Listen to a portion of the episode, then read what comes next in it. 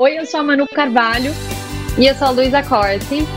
Estamos de volta com mais um Sai de Casa, o podcast que convida você para sair da sua zona de conforto com papo sincerão sobre a vida e os seus dilemas.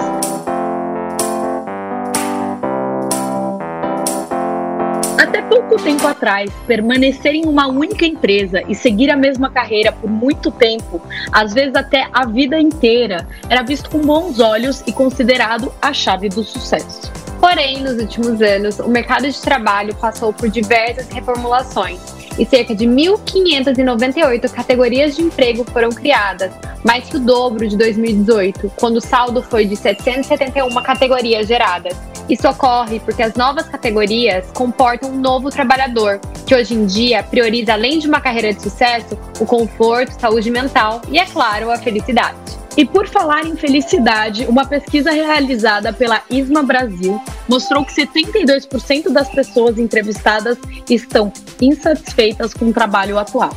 Então, é de se esperar que essas mesmas pessoas logo se aventurem em uma carreira diferente. Hoje o nosso papo sincerão é sobre carreiras, empreendedorismo e aquela dose de pérolas de sabedoria que não poderia faltar. Então, vem com a gente. E Lu, você teve muita transição na sua carreira? Como é que foi? Manu, eu fui uma pessoa bem indecisa, assim, porque eu comecei várias faculdades, comecei direito, comecei administração, comecei publicidade, acabei me formando em jornalismo, né? E eu tentei trabalhar, já trabalhei na área do direito, é, quando eu estava nessa transição de faculdade, já tentei trabalhar com meu pai em fazenda, pecuária tal. E quando eu entrei na faculdade de jornalismo, que daí no, logo no primeiro ano eu comecei, eu criei meu blog. E desde então eu, eu trabalho como criadora de conteúdo. Então, assim, eu acho que eu evoluí durante a minha profissão de criadora de conteúdo, mas já faz 10 anos que eu trabalho com isso, sabe? Você acho que teve uma transição maior de carreira, assim, né? O meu foi mais na época da faculdade, quando eu tava me descobrindo, sabe? Acho também que esse mundo de influenciadora é muito dinâmico, né? Talvez muito. Quem, quem muda muito de profissão é que procura esse di dinamismo na vida. E, Sim. de fato, assim, eu, como você estava comentando, eu sou formada em jornalismo, então eu comecei como jornalista, criei é, o blog em 19... 1900, ai que louca, em 2010. em 1950 eu criei o blog. tipo nem existia internet. Louca. É... em 2010 eu criei o blog e aí eu, eu trabalhava na Jovem Pan e eu comecei a entender que eu precisava passar por outras áreas. E um dia eu estava conversando com o meu pai e falei sobre a área comercial, que eu gostaria muito de entender como é que funcionava. E aí foi muito louco, Lu, porque eu sou assim, eu sou muito imediatista, né? Então, eu tipo, também, eu te entendo. Eu jogo tudo pro alto e vou. Tipo, é, Deus tá me chamando, é isso, é, é, o que eu vou fazer. Então foi muito louco, porque assim, numa tarde eu olhei pro meu pai e falei, pai, eu gostaria. É, de ir para uma outra área, não sei o que lá, aprender mais, enfim. Porque no jornalismo eu passei por todas as áreas dentro da Jovem Pan. Então, Legal. passei por, por produção, enfim, é, o jornalismo ao vivo. E aí, quando eu fui para a área comercial, é, eu olhei e falei, nossa, eu vou jogar, tipo, esses meus, sei lá, na época acho que eu devia ter uns 6, 7 anos ali de carreira vou jogar pro alto. E joguei no dia pra noite, tipo, comecei a conhecer pessoas novas, um trabalho completamente novo, que não tinha nada a ver com o dinamismo do jornalismo, que não tinha uhum. nada a ver com o ao vivo. E foi onde, na verdade, olha como a vida é cheia de oportunidades, né? Basta você enxergar foi onde eu entendi que muitas marcas não entendiam direito como trabalhar influenciadores, e foi aí que eu tive a ideia de criar uma agência e falar com eles. Então, tipo, dessa coisa de talvez jogar a sua carreira para o alto, você acaba encontrando outras é, possibilidades. Eu sei que é muito difícil, né? Você olhar e falar assim, bom, de um dia para outro eu quero ir para outra área. Não é tão fácil assim, né? É, mas de fato. seus pais em relação a isso tudo, Manu?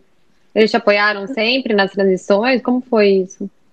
Na época, Lu, eu, eu morava com os meus pais, né? Então existe aí uma facilidade, até financeira, quando você tem aquela ajuda financeira dos seus pais, né? Então, emocionalmente, sim, eles sempre me apoiaram.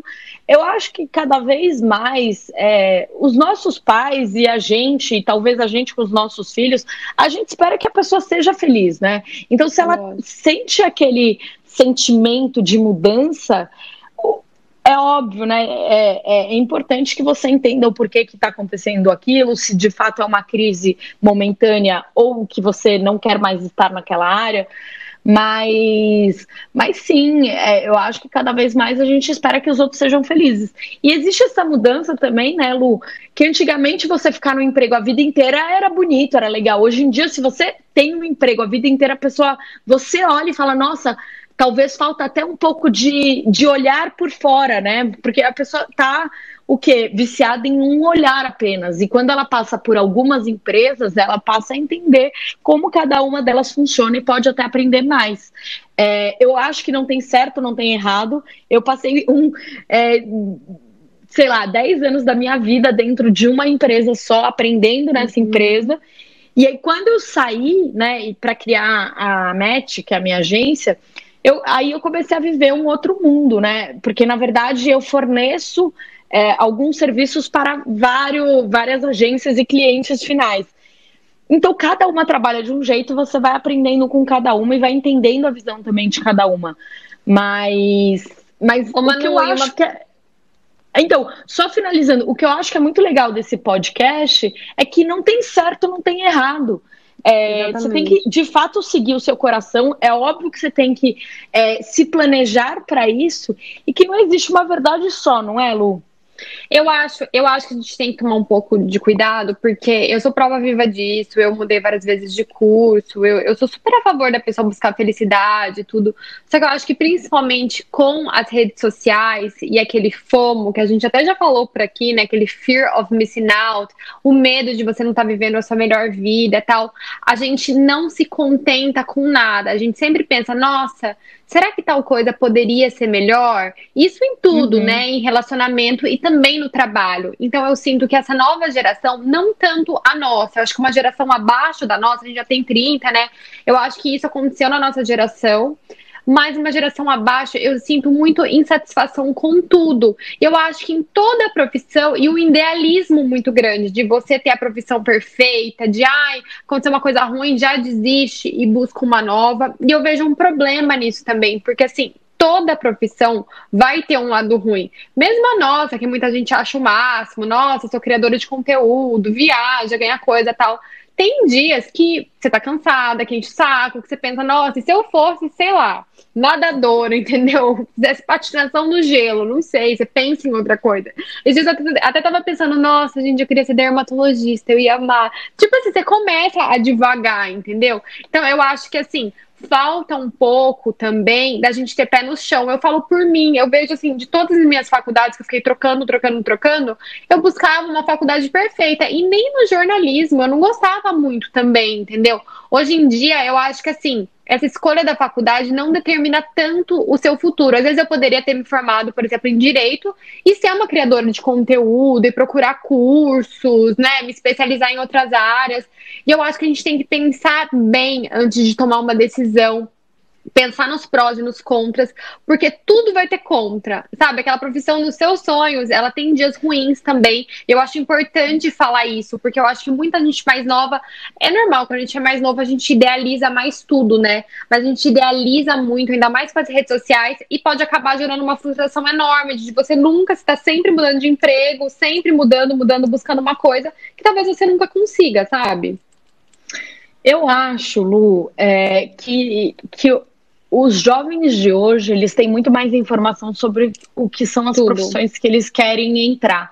Então, uhum. até, sei lá, se você quer ser um dermatologista, você entra na rede social de um dermatologista, muitas vezes você consegue enxergar como é o dia a dia dele. É óbvio, né, Sim. né, que é, é, é, uma representatividade, é 1% do que é aquele dia dele, não vai ter os momentos de estresse, mas é, isso te dá o quê? Muito mais informação para você poder escolher a sua profissão.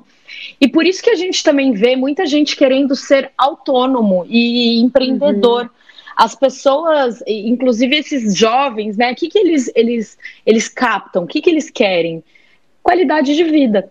Então, é, antigamente a gente sentia o quê? Ah, eu preciso ter um emprego e eu preciso ser assalariada e receber por aquilo e pronto. Isso para mim vai ser um sucesso. E hoje em dia a gente tem uma mudança até de comportamento que a gente passa a entender que a, a nossa, a, o nosso sucesso não está no, no, dinheiro apenas. Ele está o quê? Na nossa qualidade de vida, na nossa felicidade. Porque hoje, o que, que a gente entende? É quase 80% da nossa vida é o nosso trabalho. Os outros 20% uhum. é o trabalho e dormir. O trabalho não. Olha, eu, eu, eu é 5% Só pensa em trabalho. trabalho. Ah. Não, mas 80... 80% é trabalho e os outros 20% é o quê?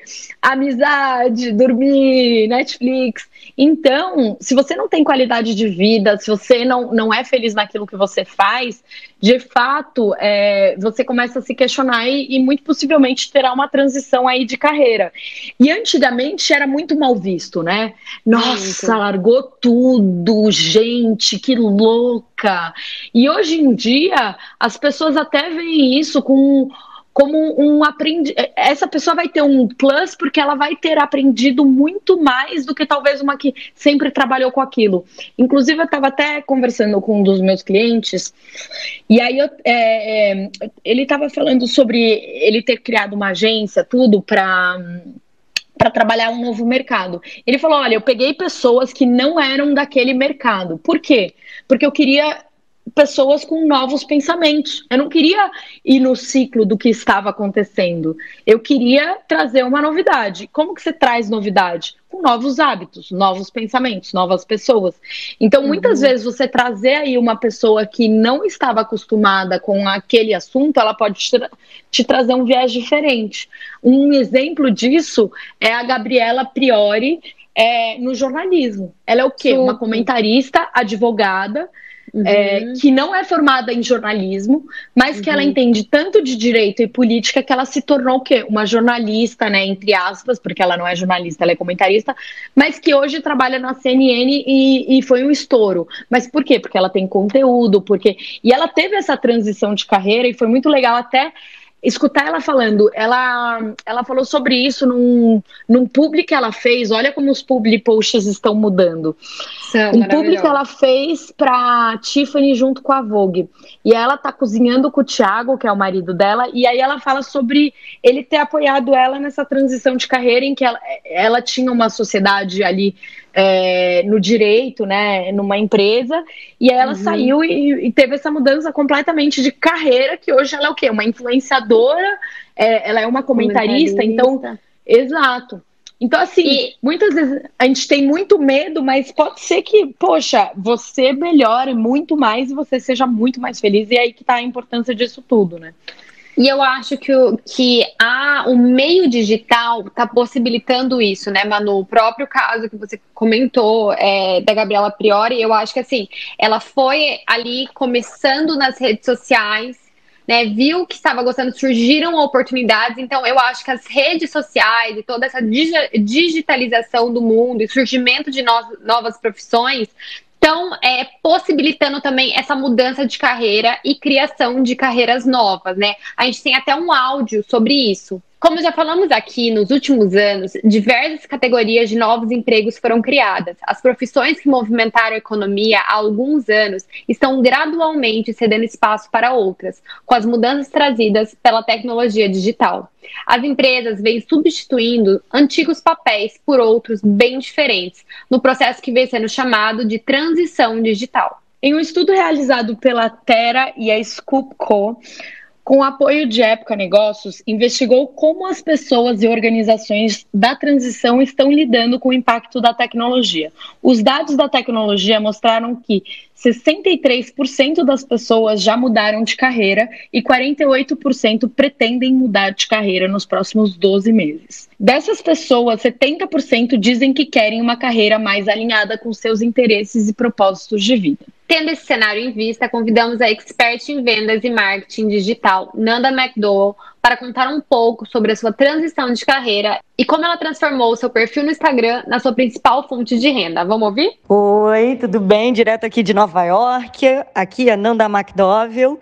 E a minha, trans, a minha transição para o digital ocorreu antes da pandemia e porque eu fui forçada quase a fazer isso, porque eu tive um problema no meu visto, meu green card estava demorando muito para sair depois que o Trump foi eleito como presidente, os processos imigratórios aqui nos Estados Unidos mudaram bastante e eu demorei muito mais do que o normal, né, que era antes nos anos anteriores para tirar meu green card. Então eu tinha uma permissão para trabalhar eu era do mercado de seguros, então mercado, mercado mais de alta renda até de seguros. Eu vendia é, para pessoas físicas e estava começando a vender para pessoas jurídicas também.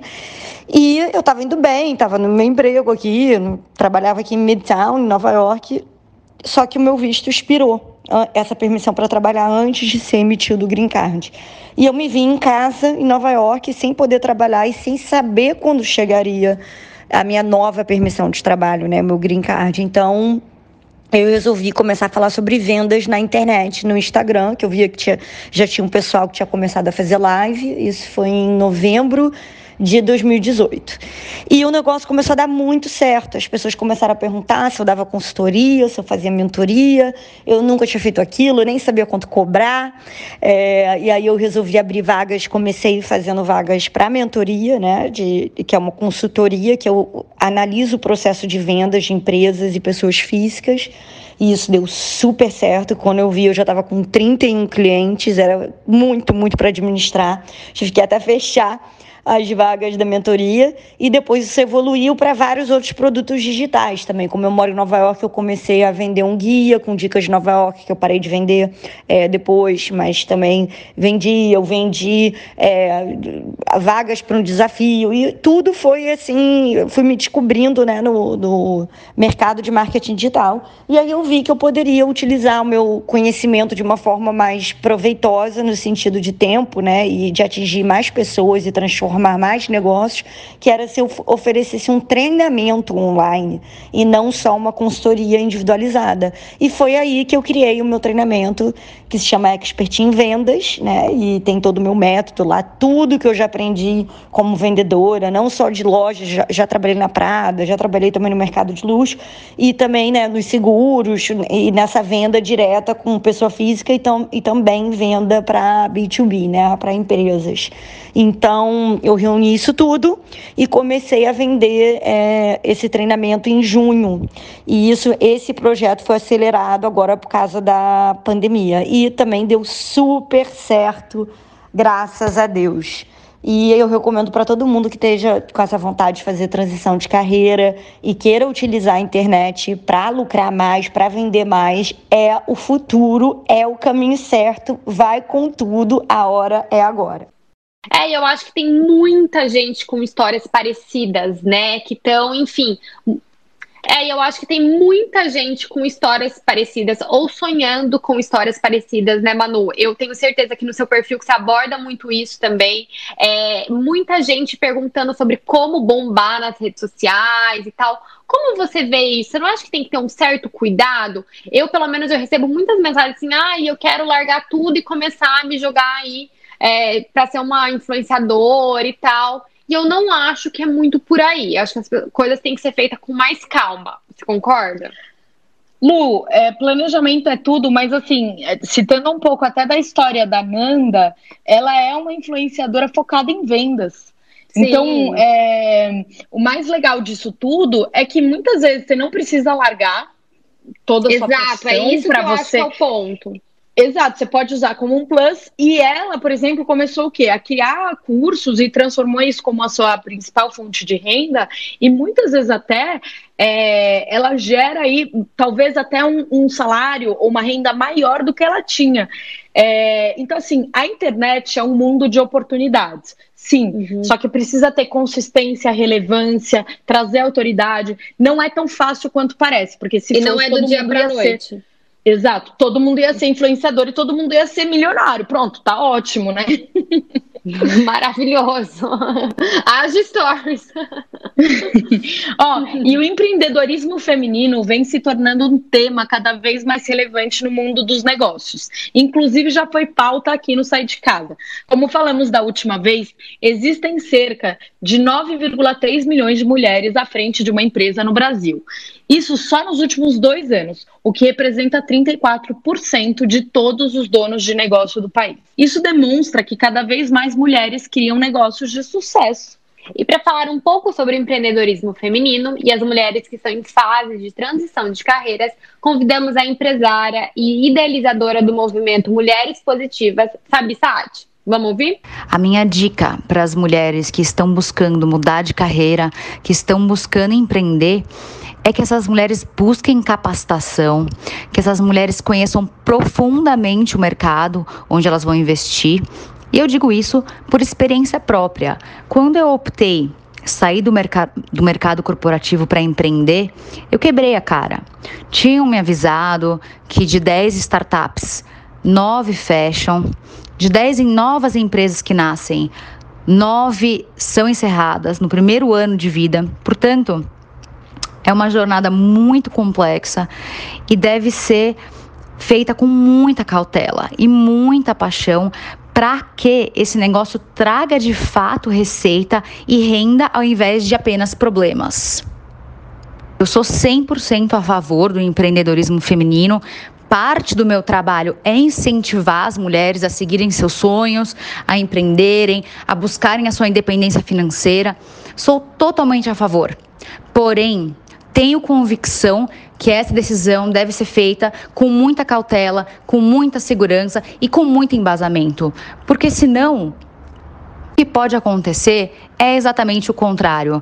Portanto, à medida que a mulher está buscando a sua independência, a vida dela vai tomar um rumo difícil, vai tomar um rumo perigoso e ela vai perder dinheiro ao invés de ganhar. E assim, aí sim, ela vai voltar para o ciclo de violência, ela vai voltar para um lugar ainda pior do que ela estava antes. Então, Sim, sou a favor das mulheres empreenderem, sou a favor das mulheres seguirem seus sonhos. Tenho convicção que a mulher brasileira precisa ter sua independência financeira, mas todos os passos devem ser feitos com muita, muita cautela. A mulher tem que ter certeza que ela tem aí um colchão de receita, que ela pode aguentar alguns meses sem receber dinheiro e conseguir organizar a sua vida, equilibrar seus pratinhos, pagar suas contas, porque muitas vezes uma startup pode ficar muito tempo sem trazer dinheiro. E acontece mesmo, é assim.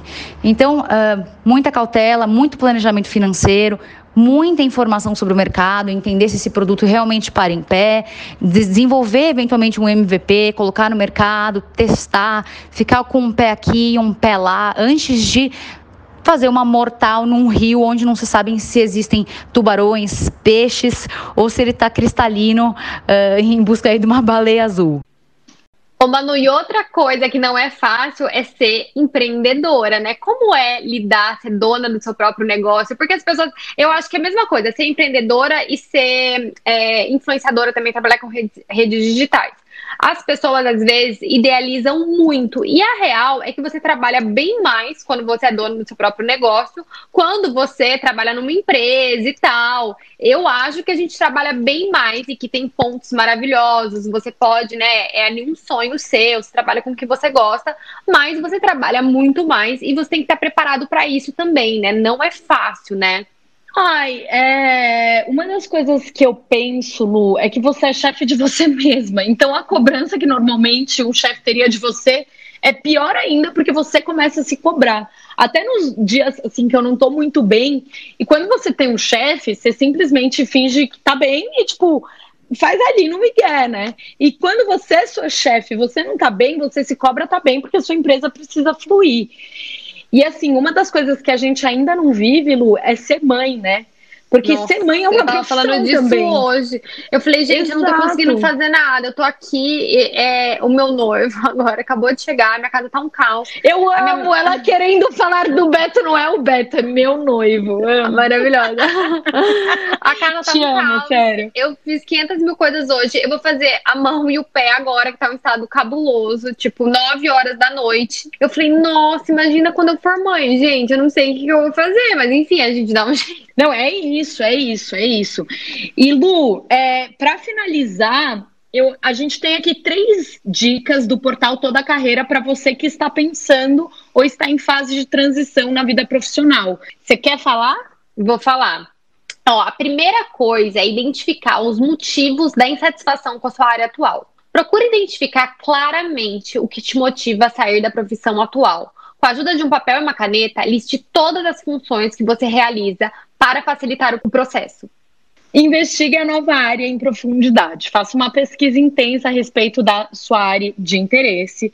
Então, o legal é que você conheça com profundidade a realidade financeira da sua nova área. E a gente entende que você pode estar aí em busca de um significado maior, mas você tem que avaliar também a sua nova realidade também financeira, né?